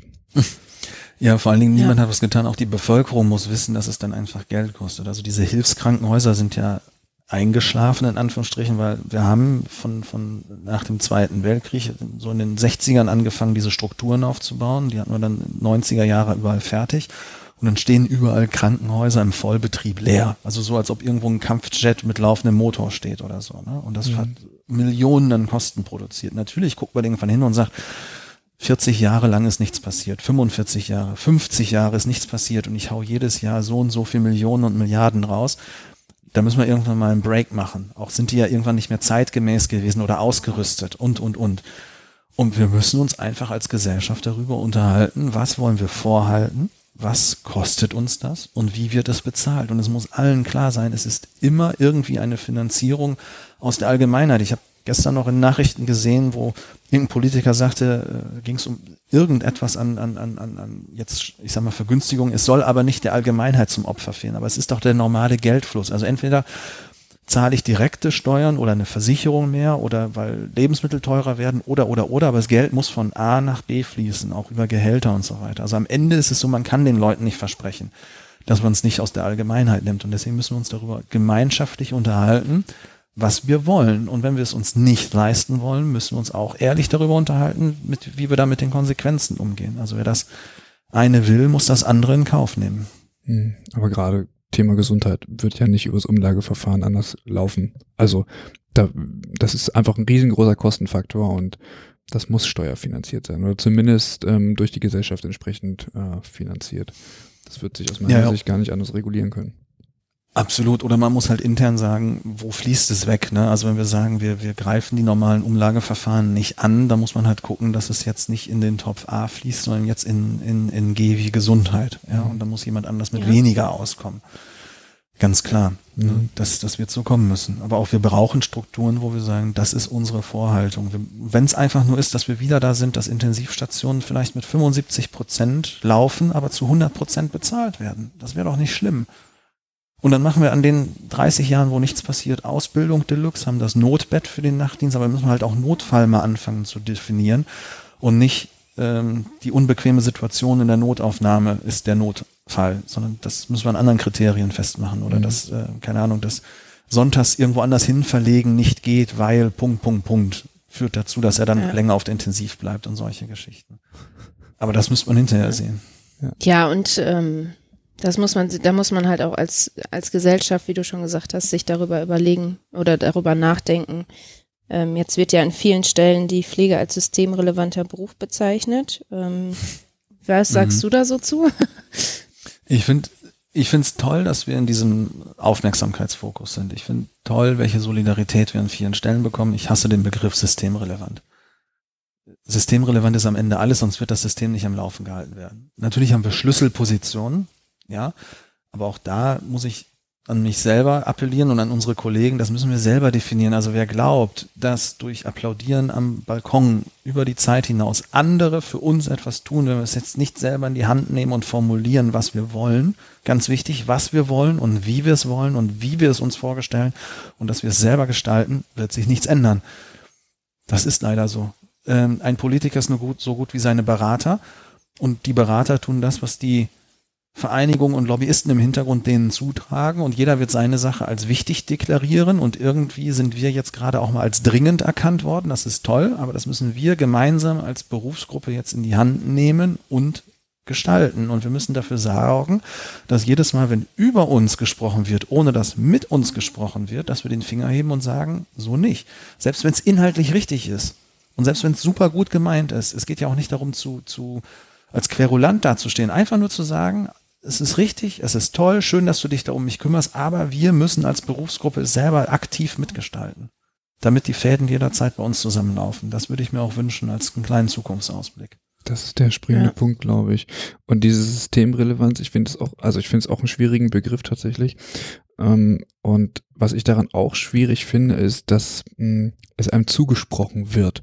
Also scheinbar hat Pflege es ja nicht geschafft, in den letzten Jahren zu sagen, dass sie ähm, ja relevant für die äh, Gesundheitsversorgung der Bevölkerung ein elementarer Bestandteil sind, sondern dass die Bevölkerung jetzt sagt, äh, ja, also das ist ja ganz gut, dass ihr da seid und äh, ihr seid ja doch ähm, wirklich sehr, sehr, sehr wichtig. Und ja, das haben die aber schon, das haben die schon immer. Entschuldigung, da muss ich dich einmal unterbrechen. Also das Zeit meines Lebens ist so, wenn ich, wenn mich einer fragt, was machst du als Beruf, dann sage ich, ich bin Pflegekraft, dann kommt, ich könnte das nicht. Ja, genau. Also die, mhm. die, ja, diese Verknüpfung war ja schon da und es war immer eine Anerkennung. Und jeder von uns kennt das von, von irgendwelchen, egal ob Familienfeier oder Vereinsfeier. Wenn du sagst, du bist Pflegekraft, kommt irgendeiner und hält dir unaufgeforderten Körperteil hin oder erzählt dir eine Geschichte und du sollst eine Bewertung abgeben. Ja, ähm, also das, das ist, das ist so. Ja, das ist, das ist halt auch schon immer da gewesen. Aber wir haben uns halt als Pflegekräfte auch öffentlich damit begnügt. Und wir, wir sind an manchen Stellen zu wenig egoistisch im Vergleich zu anderen Berufsgruppen. Also ich meine jetzt nicht Ellenbogenmentalität oder, ne, sondern wir kümmern uns halt erstmal um die anderen und wir sagen, der arme Patient und dies ist im Vordergrund und die Schicht muss laufen und die armen Kollegen und wenn ich jetzt ausfalle, dann macht der und wir denken immer, das macht vielleicht so ein bisschen auch unseren Beruf aus, erstmal an die anderen und dann stellen wir am Ende fest, oh, alle anderen haben jetzt aber erstmal an sich gedacht und jetzt ist irgendwie der Topf verteilt, der Kuchen gegessen und wir stehen da. Und das müssen wir jetzt für uns erkennen und mal in die Hand nehmen. Das wäre wichtig. ähm, wir haben das auch schon immer formuliert, auch untereinander. Wir haben es nicht nach außen getragen. Und da muss man auch nochmal, und da komme ich auf den Punkt von vorhin zurück, wenn jemand sagt, er ist wichtig, aber er kann es jetzt nicht so in ganz tolle Worte fassen, nur mit dem Politiker reden, dann soll er doch den unterstützen, der es kann. Und dann arbeiten beide zusammen. Ich würde ganz gerne noch mal einmal kurz einen Schwenker zum Thema Corona machen.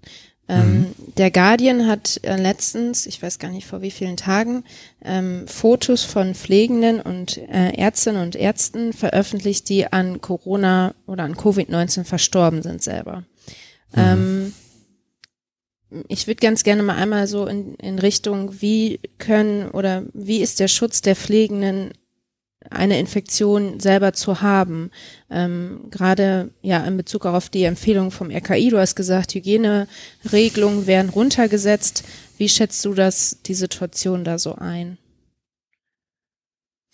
Das ist ein ganz schwieriges Feld. Also zu Beginn der Krise habe ich sehr früh gesagt, wir dürfen die Anforderungen eigentlich nicht runterschrauben.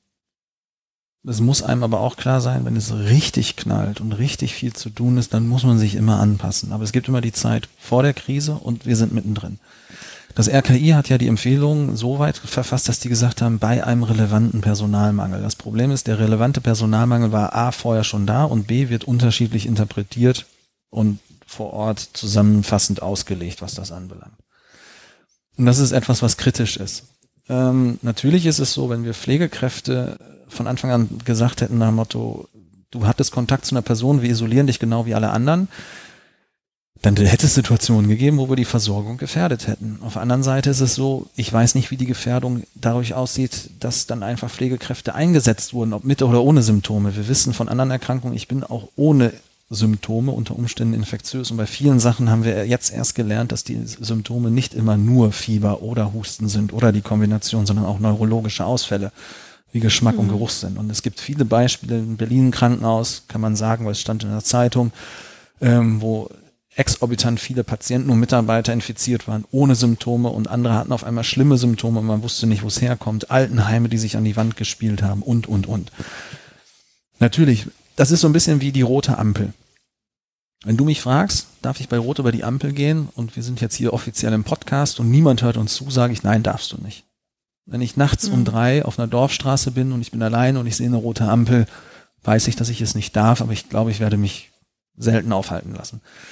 Ähm, ich kann natürlich jetzt nicht einfach sagen, macht es so oder macht es so. Ich werde vor Ort eine Entscheidung treffen müssen. Also wenn der Nachtdienst losgeht und fünf Leute sagen, ich hatte gerade Kontakt zu Corona-Patienten, aber mir geht es gut, dann, und ich habe jetzt niemanden, der meine Kinder intensiv, die andere intensiv oder wen auch immer betreut, dann muss ich eine Entscheidung treffen. Aber das sollte man immer individuell vor Ort. Ich finde es kritisch, dass es von Anfang an runtergesetzt wurde, weil was wir auch gelernt haben in den letzten Jahren ist, jede Mindestanforderung wird maximal ausgenutzt und zum, zum Oberlevel erklärt. Mindestpersonalmengen sind die Obermenge, Mindesthygieneanforderung ist das Höchste, was ich tun muss. So wird es leider umgesetzt und das ist ein Problem. Intensivpflegekräfte sind nicht immuner als andere und auch nicht Ärzte und die stecken sich genauso an wie alle anderen. Und ich finde es auch schwierig, meiner Tochter zum Beispiel zu erklären, sie darf im Moment nicht zur Schule und wenn, dann fallen bestimmte Lehrer aus, weil sie über 50 sind oder einen Bluthochdruck haben über 50, andere Vorerkrankungen. Und wenn sie zu Hause Angehörige pflegen, dürfen sie auch nicht zum Dienst. Und wenn sie immunsuppressive Medikamente geben, dürfen sie nicht. Wenn wir das alles eins zu eins auf Pflege und Medizin übertragen würden, hätten wir ein Drittel weniger Personal zur Verfügung. Das muss allen klar sein. Mhm. Das ist auch der Grund, warum sich die Kollegen dort als Kanonenfutter fühlen. Während ich auf der einen Seite die Anordnung habe, verhalte dich als Privatperson Carsten Hermes so hier im Umfeld und halte Abstand und mache dies und jenes, dann muss ich auf der Intensivstation es adaptieren. Und wenn ich es nicht beim Corona-Patienten adaptieren muss, dann muss ich es beim 3 und 4 MRGN oder beim Clostridium oder Noro oder wo auch immer und dann fühle ich mich selber so ein bisschen verarscht. Ich muss es mal ganz deutlich mhm. so sagen. Und das ist auch ein Grund, wo die Stimmungen schwanken und umschlagen kann. Ich kenne Situationen von Pflegenden in kleinen Dörfern, wo jeder jeder kennt, wo die dann noch applaudieren und dir auch den Vorrang geben beim Einkaufen von lebenswichtigen Dingen, aber auch schon sagen, naja, du arbeitest auf intensiv, es ist so gut, dass du hier im Supermarkt einkaufst. Und ich hatte im privaten Umfeld selber die Situation, äh, ne, der, also familiäre Situation, der Mann muss zu Hause bleiben in Quarantäne, weil er engen Kontakt hatte und auch leichte Symptome entwickelt hat. Seine Frau oder Lebensgefährtin ist Pflegekraft, ist nicht mal getestet worden, weil gesagt wurde, das wollen wir gar nicht finden, wenn es da ist. Und die Anordnung war zu Hause, sich räumlich zu trennen, was in einer anderthalb Zimmerwohnung natürlich mit den entsprechenden Problemen behaftet ist. Und das sind die Sachen, wo, wo man sich natürlich fragt, was soll das? Ne? Und wenn, wenn der Schutz so wichtig ist, dann muss man auch sagen, dann soll man die Leute auch schützen. Aber man kann nicht immer mal wieder nur runterskalieren. Das ist auch ein Grund, warum mhm. ich zum Beispiel die Schutzmaskenpflicht so kritisch sehe, weil ich einfach sehe, wie Otto normal damit umgeht. Die fühlen sich dann einfach zu sicher und es nützt nichts, wenn ich mir meinen Mundschutz runternehme mit meinen Handschuhen und mir dann im Auge reibe. Das ist, äh, das kommt auf der Intensivstation hoffentlich so schnell keiner auf die Idee, aber das sind ganz andere Themen vielleicht noch. Und wir werden uns damit auseinandersetzen müssen, dass auch Intensivpflegekräfte und Mediziner sich infizieren und sterben werden. Wir sind keine Supermacht, was das anbelangt. Ja? Wir sind an der einen oder anderen Stelle vielleicht ein bisschen resilienter und manchmal auch ein bisschen widerstandsfähiger, aber es kann uns genauso aus dem Leben schießen, ganz klar. Dazu kommt aber die Stigmatisierung. Also mhm. wir haben eine wichtige Rolle so und wir sind ähm, dazu angehalten, entsprechend die Infektion durch die Einhaltung der Regeln nicht weiter zu verbreiten. Pflegende gehören aber jetzt zu, zu, dieser Gruppe, die natürlich entsprechend mit denjenigen, die schwer erkrankt sind, zusammenarbeiten und damit potenziell mhm. natürlich eine, auch eine Gruppe ist, die das weiter übertragen könnte. Und das führt mhm. zur Stigmatisierung. So, ähm, das ist, mh, mm, ist das eine Rolle, mit der man sich jetzt abfinden muss oder ähm, also ich meine, das drängt einen ja schon in eine gewisse Form letztlich und man kommt da auch nicht raus, weil faktisch ist es so. Ob man da jetzt Nachteile draus ziehen muss oder ob da andere, ähm, ich, ich, ich sag mal, Strukturen etabliert werden müssen, beispielsweise beim Einkaufen, also äh, bei der Bewegung im öffentlichen, im öffentlichen Raum. Mhm, aber man, man gehört doch trotzdem also man kann es ja nicht äh, abwiegeln, man ist eben äh, vorne dabei. Es ist so. Mhm. Das ist ja auch richtig. Wir haben ja auch eine Garantenstellung. Also niemand von uns kann sich hinstellen und sagen, ich habe jetzt irgendwie keine Lust damit zu machen. Aber trotzdem gibt es doch gute Gründe, auch mal zu sagen, ich muss hier eine individuelle Anpassung finden. Und da sind wir auch wieder bei dem, was wir vorhin schon diskutiert haben. Das wird vor Ort nicht gemacht. Die werden alle gleich behandelt. Wenn ich jemanden habe, der ein immunsuppressives Medikament nimmt, auf Grundlage einer rheumatoiden Erkrankung, und er sagt, ich habe jetzt hier wirklich Panik, und ich bin zu Hause für meine Kinder allein zuständig oder so, bitte lieber Arbeitgeber, such mir doch irgendwo einen Platz, der für mich sicherer ist, dann sollte man darauf hören. Leider kriegen solche Leute aber eine E-Mail und, und gesagt nach dem Motto, stell dich nicht so an, bei der letzten Grippewelle hast du doch auch mitgemacht.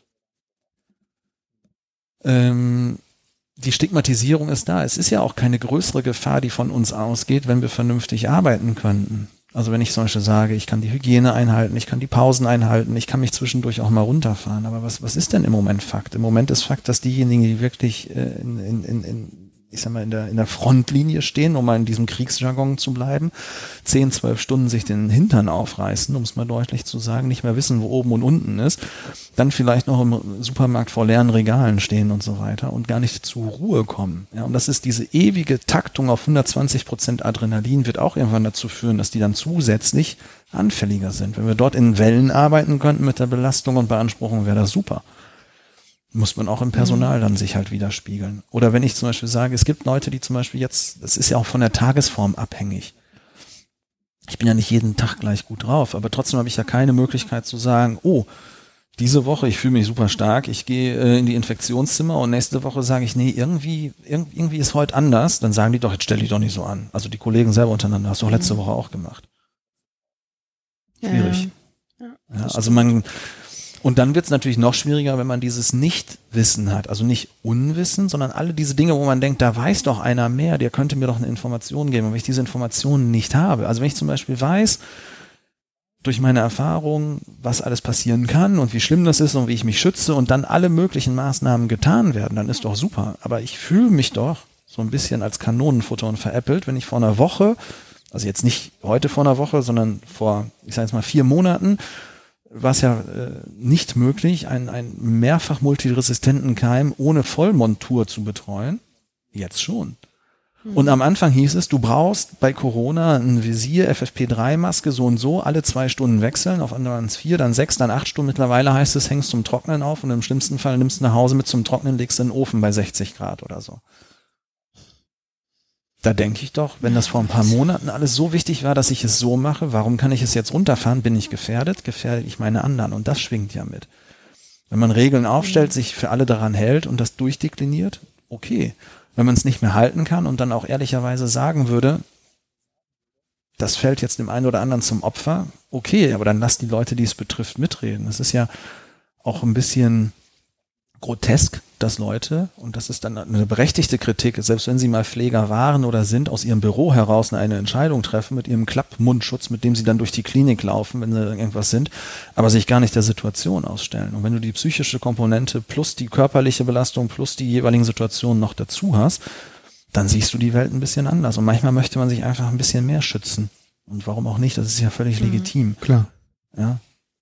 Und ja. es geht ja mir auch so, ne, wenn ich zum Beispiel Erbrochenes ist für mich ein Riesenproblem. Ich mag diesen Geruch nicht. Auf Arbeit geht's so, aber im Privatumfeld, das geht gar nicht. Ja, und ich habe auch schon Situationen gehabt auf einer Party, wo einer sagte, was, wieso wirst du denn jetzt belastet? Du bist doch Pfleger. Wo ich denke, ja, aber ich bin aber nicht im Dienst. Ich darf auch mal menschlich reagieren. Und das sollten wir allen anderen auch ja. mal zugestehen. Um, um unsere Folge so ein bisschen abzurunden, Carsten, was, wenn du jetzt irgendwie fünf Jahre weiter schaust und auf diese Krise zurückblickst, was glaubst du, können wir da für Schlüsse ziehen oder wo stehen wir dann? Mal in die Glaskugel reingucken. In die Glaskugel, wo stehen wir in fünf Jahren? Ehrliche Antwort, ich weiß es nicht. Ich habe keine Ahnung. Was ich mir wünsche, dass wir daraus lernen, dass wir nicht nur die Ökonomisierung im Blick haben, dass wir zu einem Modus kommen, dass Gesundheit, so wie wir sie haben wollen, auf irgendeine Art und Weise bezahlt wird und nicht nur durch sich selbst finanziert dass Pflege sich mehr zusammenschließt und organisiert, in Schlüsselpositionen kommt und weiß, dass das Ganze auch was kosten sollte.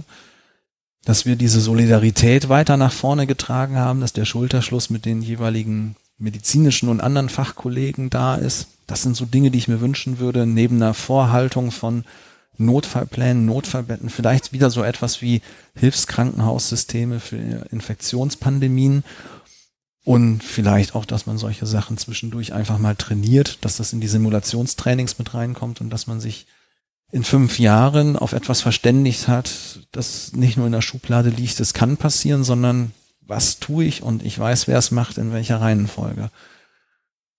Neben der ganz, ganz großen Wunsch, dass die ganzen Befürchtungen der Einzelnen vielleicht nicht eintreten und wir alle mit einem blauen Auge davonkommen und gesund daraus kommen. Also nicht nur körperlich, sondern auch gesellschaftlich. Das würde ich mir wünschen. Und wenn ich dann zurückgucke und feststelle, dass das in Kraft getreten ist, würde ich mich sehr freuen. Gibt es sonst noch irgendwas, was du loswerden möchtest oder ähm, was du immer schon mal in einem Podcast sagen wolltest? Bis auf das, was ich schon immer in einem Podcast hast. sagen wollte, das, das weiß ich nicht. Also vielleicht unterhalten wir uns in einem anderen Podcast zu einem anderen Thema nochmal. Ich also ich kann den, ich kann den Kollegen nur sagen, bleibt, bleibt wachsam, bleibt der Sache gewogen. Ähm, man muss sich zwischendurch auch mal auskotzen, keine Frage, aber man muss auch definieren, was man braucht, wie man es macht und nach vorne schauen. Schließt euch zusammen, organisiert euch, tauscht euch aus.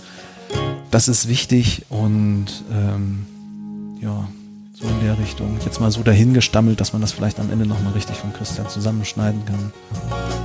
Ich glaube, das kann genauso äh, stehen bleiben, weil es eigentlich genau das trifft, was, glaube ich, wirklich notwendig ist in der aktuellen Zeit. Also wir haben gemerkt, dass wir eine Berufsgruppe sind, die jetzt gerade viel leistet, die wirklich ähm, so am, am, am Rand steht dessen, was sie leisten kann. Ähm, zumindest, also nicht in jedem Krankenhaus und auch nicht auf jeder Intensivstation, aber dort, wo wirklich gerade viel los ist. Und mh, wir haben jetzt die Möglichkeit, dieses Momentum, was wir jetzt haben, beizubehalten und dazu müssen wir uns notwendigerweise, wie du sagst, zusammenschließen, uns organisieren, weil daraus kann Großes erwachsen. Dadurch kann, dieses, ja.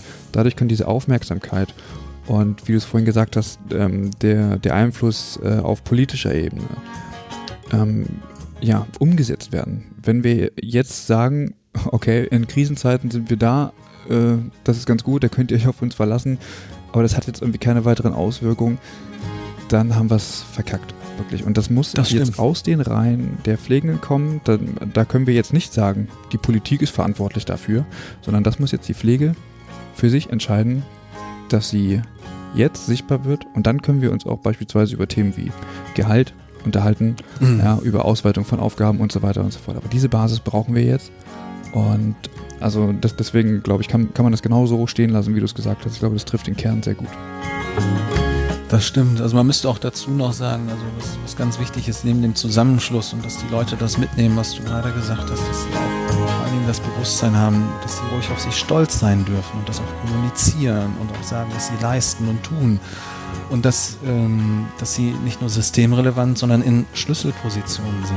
Und vielleicht muss man auch unter uns Pflegenden sagen, wir sind zwar eine Gruppe Pflegenden, aber wir haben trotzdem verschiedene Disziplinen innerhalb dieser Profession. Und da gibt es auch mal unterschiedliche Strömungen, wenn das gemeinsame Ziel klar ist. Also die Intensivpflege wird sich vielleicht mit der Fach- und Funktionspflege etwas anders nochmal zusammentun und organisieren, als jetzt die Leute auf den vermeintlichen Normalstationen oder ambulante Pflege und so weiter. Und trotzdem muss dieses Verständnis füreinander da sein.